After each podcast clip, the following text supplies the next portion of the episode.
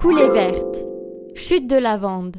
Bah oui, son nom ne donne pas très envie, mais c'est l'une des seules promenades plantées de Paris et finalement pas très connue des Parisiens. Mais prépare-toi quand même à croiser des joggers, des randonneurs et surtout des odeurs de lavande et des tunnels de bambou.